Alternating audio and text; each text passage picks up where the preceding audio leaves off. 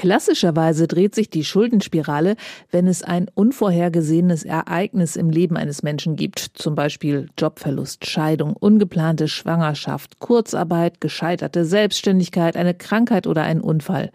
Bei mir im Studio sind Sabine Schuster, sie ist Caritas Fachreferentin für soziale Arbeit und die Schuldnerberaterin Sonja Hausner dos Santos, die Menschen im Landkreis München berät. Frau Hausner des Sonntags, was erzählen denn die Menschen, die zu Ihnen kommen, heute am meisten? Die erzählen eigentlich das, was bisher immer das Thema ist. Man steht unter einem großen Druck, man äh, weiß nicht mehr ein noch aus. Man hofft auf eine Lösung für eine verfahrene Situation. Das kann sein, dass da schon Mietschulden dabei sind. Es war schon immer so, dass Stromschulden relativ schnell auftreten können, wenn man zum Beispiel andere Ratenzahlungen zuerst bedient dann, wenn das Budget nicht reicht, fängt man irgendwo an, was nicht mehr zu bezahlen. Oder es kann schlichtweg nicht mehr abgebucht werden, weil das Konto nicht gedeckt ist. Aber sind denn die Geschichten, die die Leute in die Überschuldung geführt haben, jetzt andere als vor drei Jahren? kann ich eigentlich im Moment nicht so beobachten. Ähm, wir haben ja in der Regel einfach Menschen, die durch diese unvorhergesehenen Ereignisse in Schwierigkeiten gekommen sind. Es ist ja nicht so, dass in der Regel das die Menschen sind, die durch ein ausgesprochenes Konsumverhalten da hineingeraten, sondern weil vielleicht das Einkommen plötzlich einfach zu wenig ist, die vorhandenen Kosten zu decken.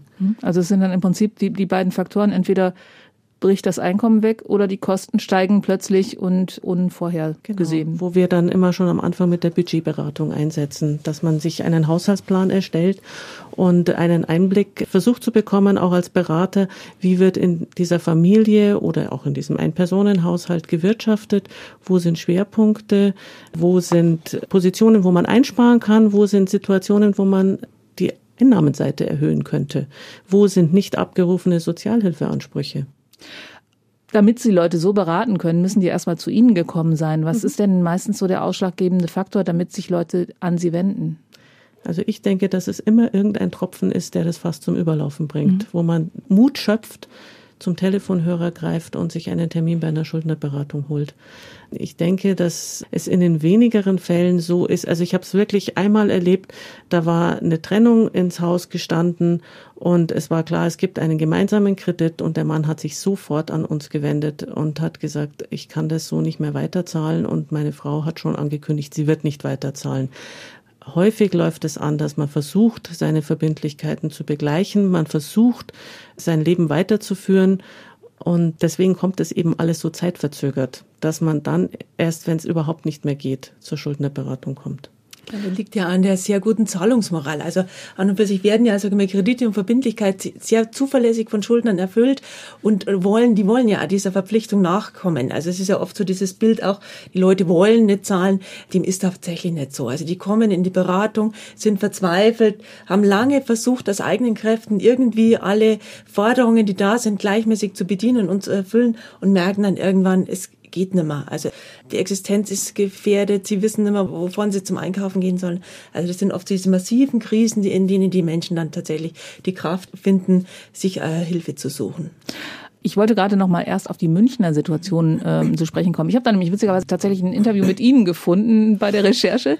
Äh, und zwar ein Interview, das Sie 2019 gegeben haben, und zwar der Süddeutschen Zeitung. Und da werden Sie zitiert. Ein wesentlicher Faktor ist, dass die Mieten so hoch sind und immer weiter steigen. Der Puffer, der übrig bleibt, wird dann immer kleiner und es wird immer schwieriger, Unvorhergesehenes zu bewältigen, etwa wenn die Stromkosten höher sind als erwartet. Gleichzeitig haben die Menschen große Angst, ihre Wohnung zu verlieren. Und das war ja noch vor Corona und dem Ukraine-Krieg ist München einfach ein schwierigeres Pflaster?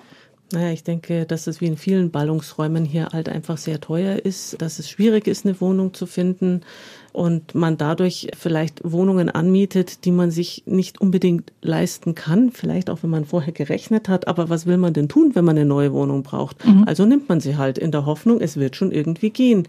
Oder dann die andere Seite, dass man halt dann vielleicht auf Wohnungen ausweicht, die sehr billig sind, die aber dann leider sehr hohe Nebenkosten mhm. bringen. Das, was Ach, man erst gibt's, solche gibt's auch noch. feststellt, okay.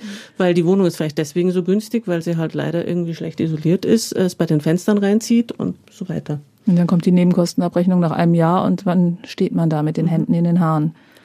Und ich denke, München ist schon auch ein schwierigeres Pflaster im Vergleich zu den Landkreisen, die um München herum liegen. Also München hat einfach eine höhere Überschuldungsquote als jetzt ein Landkreis Dachau, als ein Landkreis Eversberg. Frau Schuster, eine Zahl verstehe ich nicht. Es gibt allein von der Caritas 14 Schuldnerberatungsstellen in 24 Standorten in Oberbayern. Das stand in der Pressemitteilung, die in dieser Woche rausgekommen ist. Wie geht denn das? Ich meine, teilen sich da irgendwo Berater in zwei Hälften oder? Ähm, ja, so kann man sich das vorstellen, genau. Also wir versuchen einfach Beratung wirklich vor Ort anzubieten.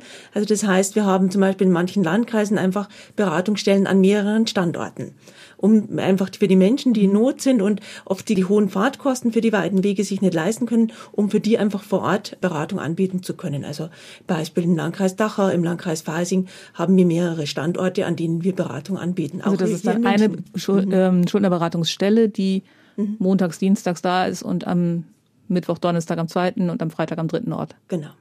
Okay, dann habe ich diese Zahl zumindest jetzt verstanden. Mhm.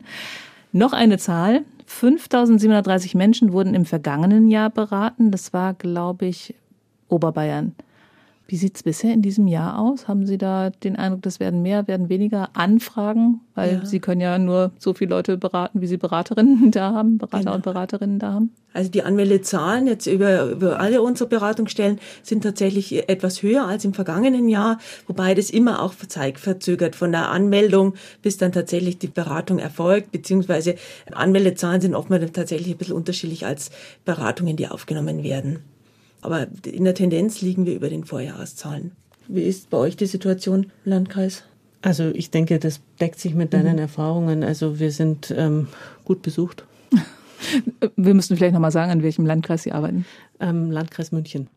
Kommen wir mal zu den rein praktischen Fragen. Wenn jemand merkt, es geht wirklich um die Wurst, kann der dann einfach mal bei einer Schuldnerberatungsstelle anrufen oder eine Mail schreiben?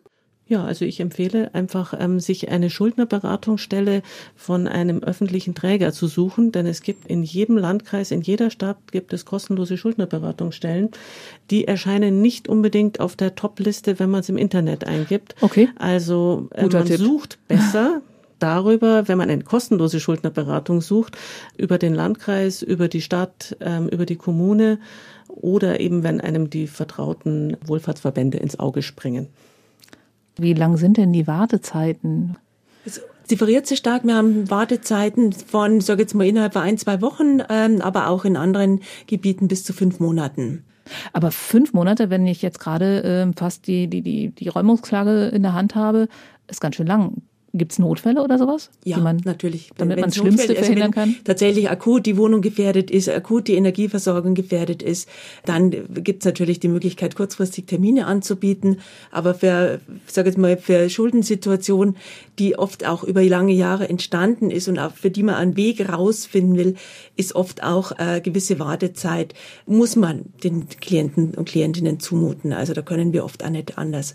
Aber tatsächlich in Notfällen gibt es natürlich kurzfristig kurzfristige Termine. Gerade wenn dann jemand äh, sich meldet, also es ist möglich telefonisch, es ist möglich, per, wir haben in der Regel auch alle Beratungsstellen Online-Beratung, ähm, sich zu melden, anzufragen, zu sagen, ich brauche Hilfe. Und dann ist natürlich der erste Schritt wirklich genau hinzuschauen, gibt es akut Dinge, die notwendig sind, die sofort in die Wege geleitet werden müssen, zum Beispiel ein Pfändungsschutzkonto einzurichten, zum Beispiel akut die Energieversorgung aufrechtzuerhalten.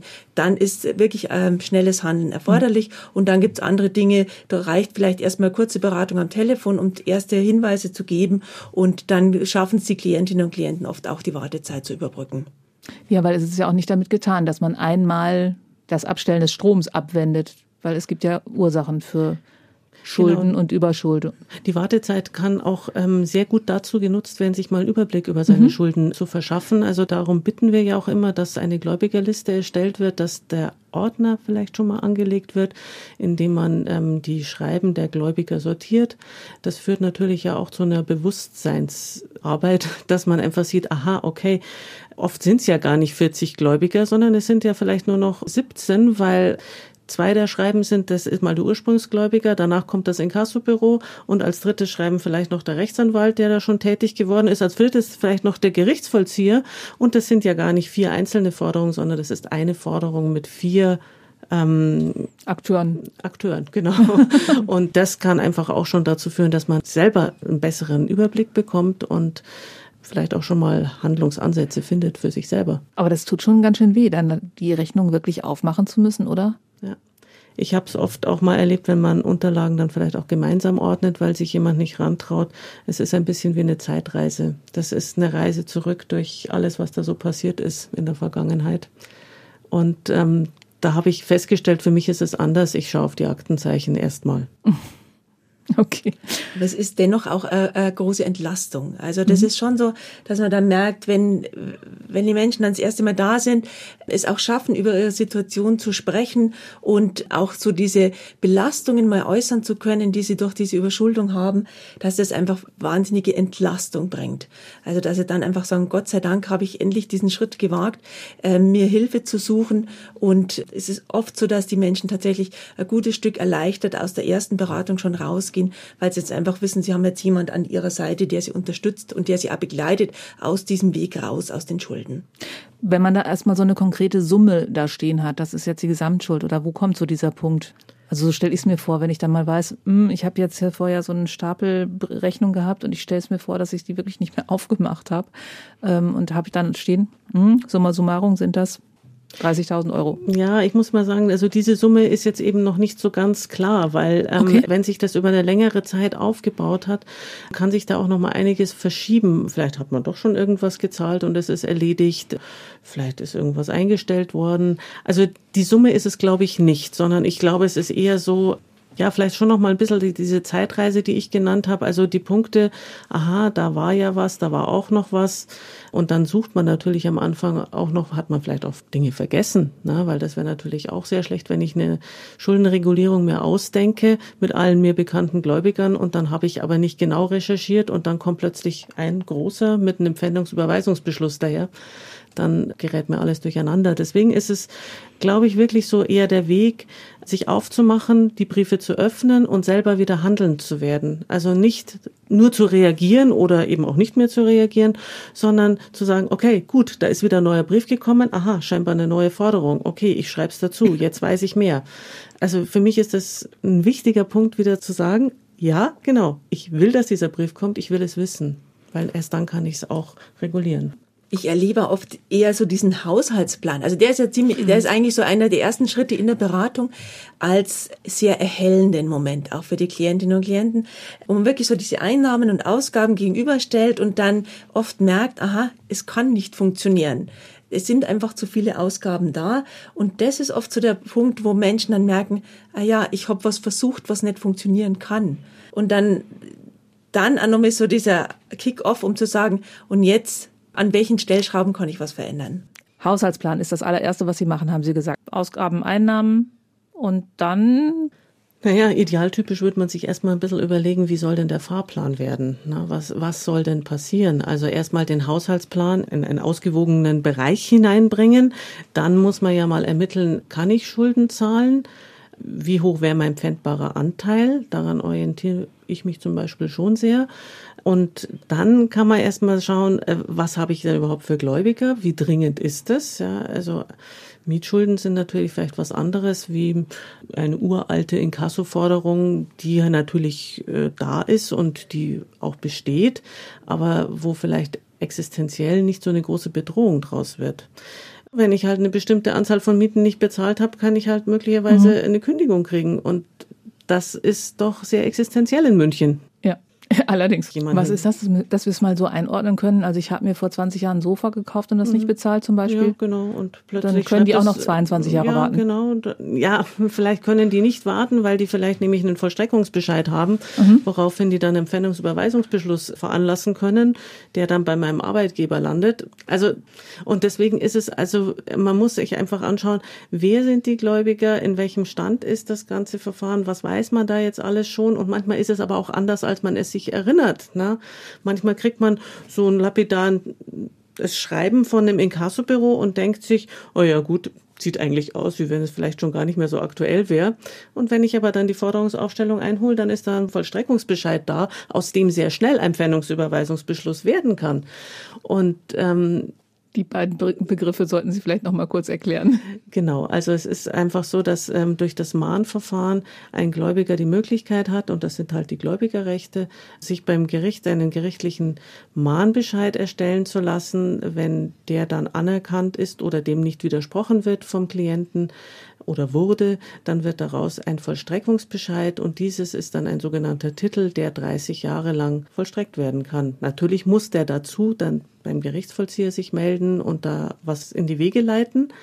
Aber die Möglichkeit besteht. Und es passiert durchaus. Genau, der Vollstreckungsbescheid ist vergleichbar mit ein gerichtliches Urteil. Also wird festgeschrieben, wie viel schulde ich dem Gläubiger. Und das sind diese Sachen, die man tatsächlich schon vergessen haben könnte. Ja. Ja. Die dann auch auf die Liste genau, kommen. Die dann manchmal äh, ja wirklich uralt sind mit mhm. irgendwelchen Namen, die man vor 25 Jahren gehabt hat, in anderen Lebenssituationen gestanden ist. Ähm, mhm. ja. Pfändungsschutz ist jetzt gerade schon ein paar Mal gefallen, das Wort. Also sowas gibt es schon. Also selbst wenn dieses vor 20 Jahren gekaufte Sofa jetzt wirklich, wirklich, wirklich fällig wird, muss der Gläubiger mir noch genug zum Essen lassen, oder? Genau. Wie, wie funktioniert das? Genau, es gibt da eine Pfändungstabelle, sagen wir so. Das ist äh, aus der Zivilprozessordnung.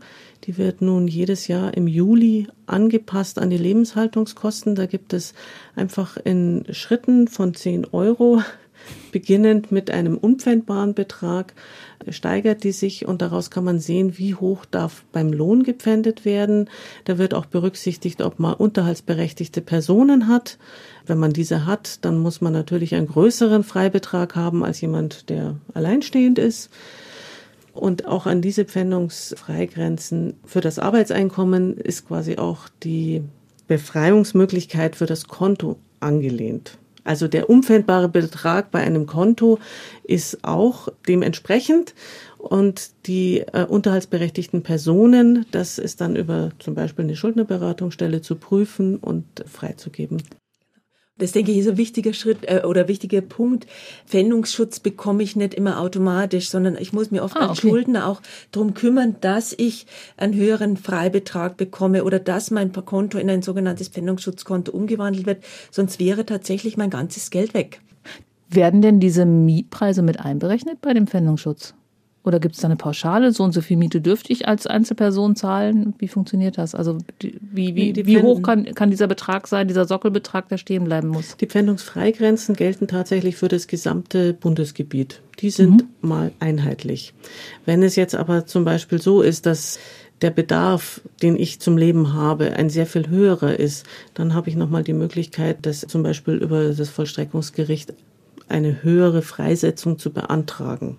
So einfach scheint das nicht zu sein. Nee, genau, so einfach ist das nicht. Wie funktioniert das denn überhaupt? Das können Sie beantragen oder der, der Schuldner oder wie funktioniert das? Muss man eine Klage, muss man, was muss man tun? Genau, also ich schicke den Schuldner zum Vollstreckungsgericht mit allen seinen Unterlagen, Kontoauszügen, dass man sieht, was in den letzten Monaten eingegangen ist, rausgegangen ist, ähm, mit dem Mietvertrag, mit dem Einkommensnachweis.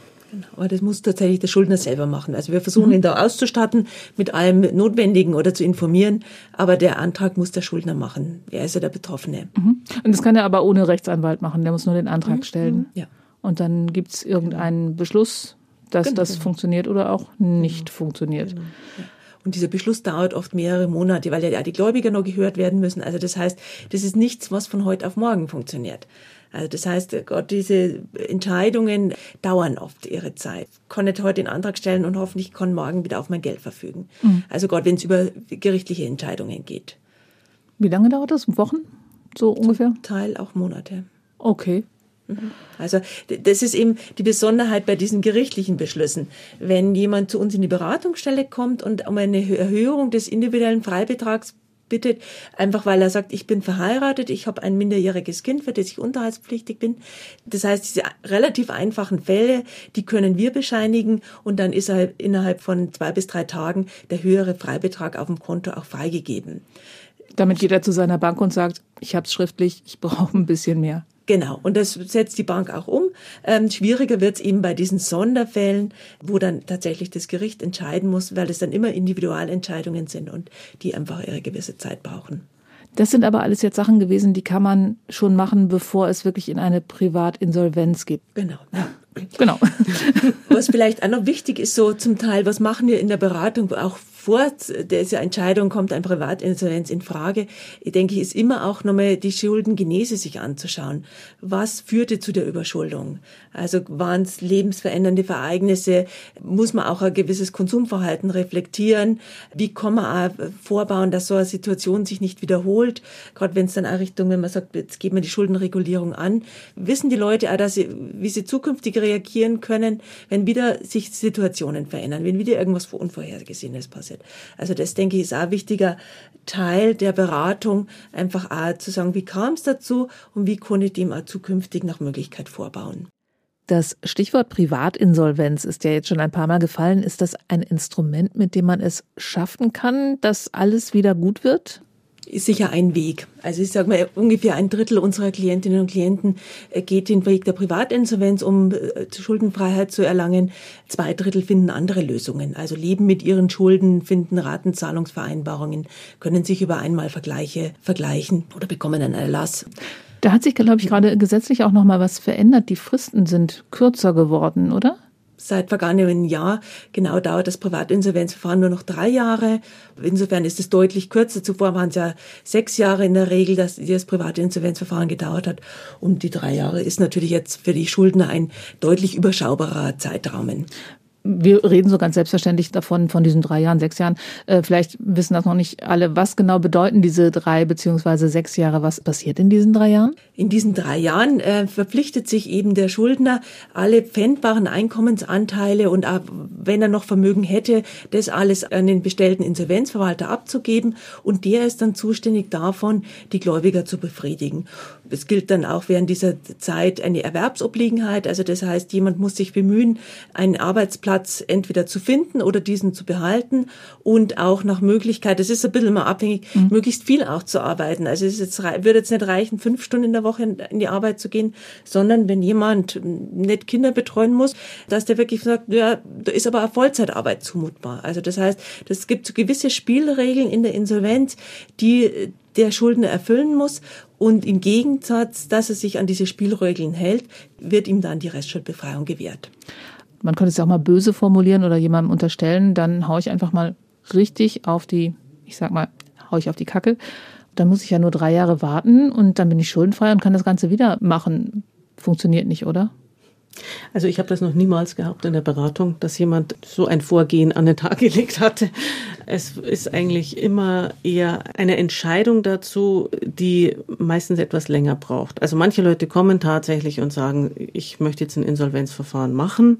Bei vielen ist es so, dass sie erstmal versuchen wollen, es außergerichtlich zu regeln und wir dann nach drei Jahren feststellen, also irgendwie geht das leider doch alles so nicht. Ähm, jetzt machen wir es dann endgültig.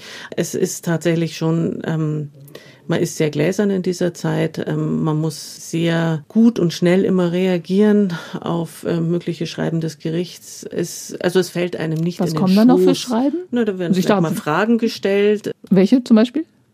Na, vielleicht muss mal irgendwie was genauer erklärt werden oder eben diese genannte Erwerbsobliegenheit äh, ist vielleicht nicht so schnell mhm. einzulösen.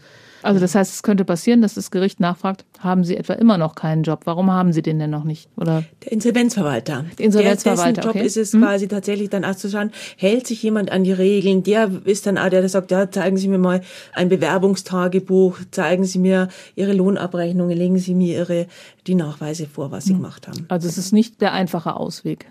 Nein, ist es nicht. Und ähm, vor allem, Kollegin hat ja gerade gesagt, die Menschen sind eher besorgt vor diesem Schritt, weil sie eben dann sehr gläsern werden. Die Inser eröffnete Insolvenzverfahren wird auch in der Schufa eingetragen. Wenn ich eine neue Wohnung suche, jeder Vermieter lässt sich einen Schufa-Auszug vorlegen. Und das eröffnete Insolvenzverfahren ist hier wirklich ein hartes Negativkriterium. Damit bin ich auf dem Wohnungsmarkt quasi chancenlos. Also das heißt, auch aus diesem Grund scheuen viele Menschen vom Insolvenzverfahren zurück, weil sie sagen, da habe ich ja keine Chance, jemals eine andere Wohnung zu finden.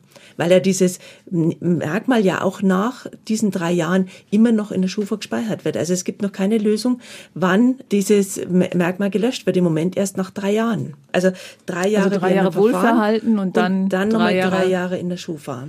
Also das heißt, es wären ja sechs Jahre, die Menschen im Prinzip gebrandmarkt sind. Aber trotzdem ist es für viele Menschen eine gute Lösung? Trotzdem ist es für viele eine gute Lösung, weil es ja oft der einzige Ausweg ist. Also manchmal hat man so wenig anzubieten, dass einfach man nicht mit den Gläubigern zusammenkommt. Oder jemand, der krank ist und überhaupt nicht mehr arbeitsfähig ist, kann vielleicht einfach nichts anbieten. Und dann ist das Insolvenzverfahren der einzig gangbare Weg. Heißt aber im Umkehrschluss, wenn ein Gläubiger von einer Schuldnerberatung angefragt wird, hör mal, kannst du auf einen Teil deiner, was heißt das, Verbindlichkeiten mhm. Verzichten, dann ist er dazu schon mal bereit, weil er weiß, der nächste Schritt wäre, ich krieg gar nichts mehr. Also das ist einer der vielen Wege, die wir halt versuchen mhm. in der Schuldenregulierung, wenn wir etwas anbieten können, dann einen vernünftigen, gangbaren Vorschlag zu machen und zwar möglichst einen, der auch durchgehalten werden kann. Und das ist jetzt eben genau das, äh, wo ich mir im Vorgang für dieses Gespräch halt Gedanken gemacht habe. Was mache ich, wenn ich ähm, eine zuverlässige Ratenzahlung angeboten habe von beispielsweise 150 Euro. Ähm, ich stelle fest, ähm, meine Energiekosten werden so viel höher, dass ich erstmal schon für die Nachzahlung eigentlich eine Ratenzahlung ausmachen muss. Für die Erhöhung der Abschlagszahlung vielleicht auch nochmal den gleichen Betrag mit einkalkulieren muss zusätzlich. Was macht das mit meiner Ratenzahlungsfähigkeit? Diese Problematik hatten wir ja schon mal, als dann eben zu Beginn von Corona dann Kurzarbeit eingetreten ist, als Nebenjobs weggefallen sind. Also alle diese Dinge, die man sich ausgedacht hat, die hätten klappen können sollen. Ja, und auch ähm, geklappt hätten. Und auch, ja, auch äh, die Menschen das tatsächlich gemacht haben, wo dann eben das in, in, in Schlingern gerät ja, und wo man dann vielleicht übers Limit schon wieder kommt. Wie können Sie dann dann noch helfen? Also das ist ja dann schon auf Kante genäht. Da geht doch gar nichts mehr. Ja, tatsächlich war das dann bei manchen Menschen, wie bei mir in der Beratung, so, dass man dann sagen musste, ja, das sieht jetzt so aus, wie wenn äh, dieser Einkommenseinschnitt noch länger nicht da ist. Und dann hilft es ja auch nicht zu sagen, es kommt mal zwei, drei Monate eine kleinere Rate oder keine Rate und hängen wir es bitte hinten an. Dann geht's halt vielleicht nicht mehr. Und dann wird vielleicht doch daraus ein Insolvenzverfahren. Was macht das mit einem Menschen? Erzählen die Ihnen was? Ja, die erzählen schon was. Also ähm, ich denke, Schlafstörung ist schon mal eins äh, der Auswirkungen, die man hat, weil äh, sich im Kopf eben ein Gedankenkarussell dreht. Wie kann ich es lösen? Wie kann ich es machen? Also von Schlafstörungen wird mir sehr viel berichtet. Was äh, auch immer wieder tatsächlich ist, dass äh, ich gesehen habe, dass Menschen teilweise sehr zunehmen in dem Moment, wo man einfach weniger Geld zur Verfügung hat, steigt man um auf Nudeln, billiges Weißbrot und dergleichen. Das ist nicht der gesundheitlichen nicht sehr gesund. Äh, nicht, nicht sehr gesund, genau. Ähm, und darunter leiden die auch, ja, dass mhm. man ähm, einfach feststellt, äh, ich kann mich eigentlich nicht so ernähren, wie ich das möchte. Oder ich habe jemand, der ist wahnsinnig dünn und ich kann mir vorstellen, woher es kommt, weil einfach nicht genügend Geld da ist, um Essen zu kaufen oder das als letztes dann halt gemacht wird. Also das sind für mich die zwei Sachen, die ich am häufigsten höre oder sehe was man auch erlebt, das sind einfach so depressive Gedanken. Also die Menschen, die einfach dann wirklich so den Lebensmut verlieren und tatsächlich oft auch sagen, ich weiß gar nicht, warum ich noch kämpfen soll, warum ich weitermachen soll. Also da ist dann oft ähm, die Überlegung, muss man einen sozialpsychiatrischen Dienst mit einschalten, braucht man dann eine zusätzliche Unterstützung für die betroffene Person, weil oft wirklich tatsächlich der Lebensmut massiv sinkt, wenn die Menschen noch nicht so diesen Hoffnungsschimmer haben oder sehen können. Es ist auch eigentlich keine Teilhabe am gesellschaftlichen Leben dann mehr möglich, weil ich meine, ins Kino gehen, auf äh, irgendwo hingehen, mal nicht mal schick, wenn überhaupt essen gehen, fällt ja dann auch. Äh, Vereinsamung, ist das auch so eine Folge? Also ja. ich denke, das, auf das ist auf Dinge, die Menschen verzichten dann auf viele Dinge. Auf das Kaffeekränzchen mit, mit den Bekannten, mit den Freunden, auf das gemeinsame Abendessen. Gibt auch Menschen, die dann sagen, ich gehe zu keiner Geburtstagseinladung mehr, weil ich kann kein, mir kein Geschenk leisten und ich könnte ja dann auch meine Freunde, Bekannte auch nicht zu mir einladen, weil ich das gar nicht stemmen kann. Ja, aber gerade da wäre es ja eigentlich so, dass man, wenn es Freunde sind, drüber reden könnte. Wie schlimm ist denn die Scham bei Geldproblemen? Sehr groß.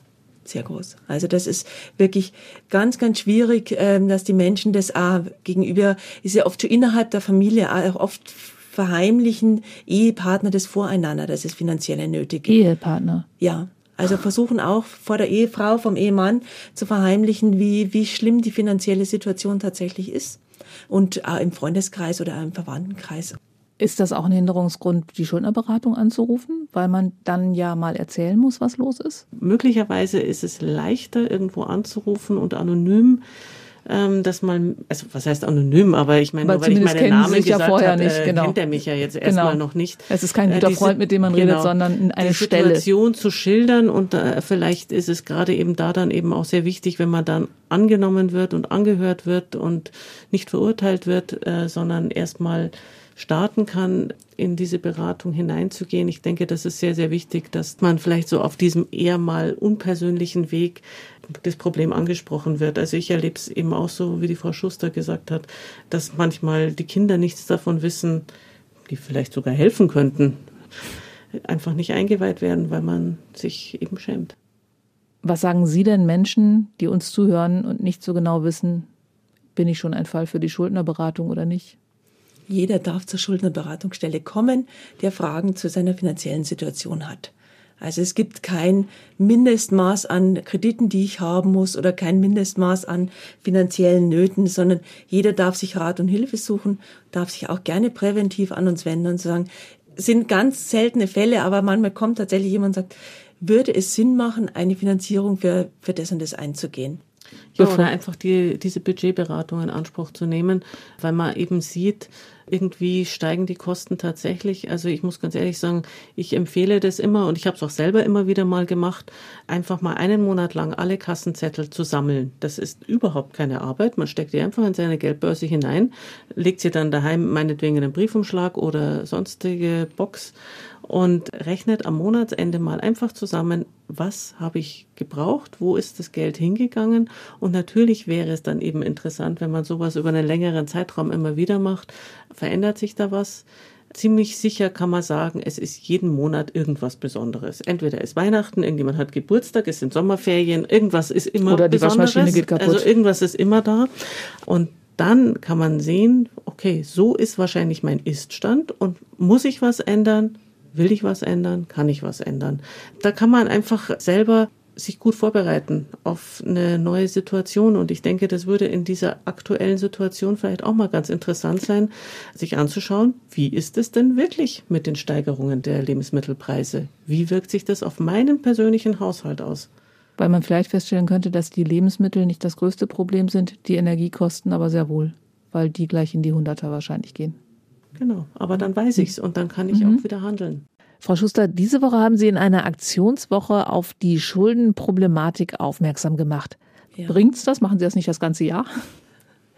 Ähm, wir nutzen die Aktionswoche eben gerne, um nochmal so ein bisschen auch auf unsere Arbeit aufmerksam zu machen, um in den Menschen, die sich bislang noch nicht trauen, nach Beratung nachzusuchen, einfach auch so ein bisschen Angst zu nehmen, Sorge zu nehmen, einfach deutlich zu machen, wir bieten Beratung an, wir bieten Unterstützung an. Man braucht keine Hemmungen haben, sondern man darf sich Rat und Hilfe suchen. Also das ist einfach unser Anliegen, einfach das nochmal deutlich zu machen, damit die Menschen möglichst frühzeitig zu uns kommen und sich Hilfe suchen für die Notsituation, in der sie sind. Ich bedanke mich für die vielen, vielen Informationen. Da waren für mich ganz, ganz viele neue Sachen dabei und sage vielen Dank für das Gespräch. Vielen Dank für die Zeit und dass wir uns über unsere Arbeit berichten durften. Ja, und wie Sie die Adressen der Schuldnerberatungen finden, das erfahren Sie auf unserer Homepage, die da heißt mk-online.de. Ich verabschiede mich von Ihnen, machen Sie es gut, bis zum nächsten Mal, Ihre Brigitte Strauß.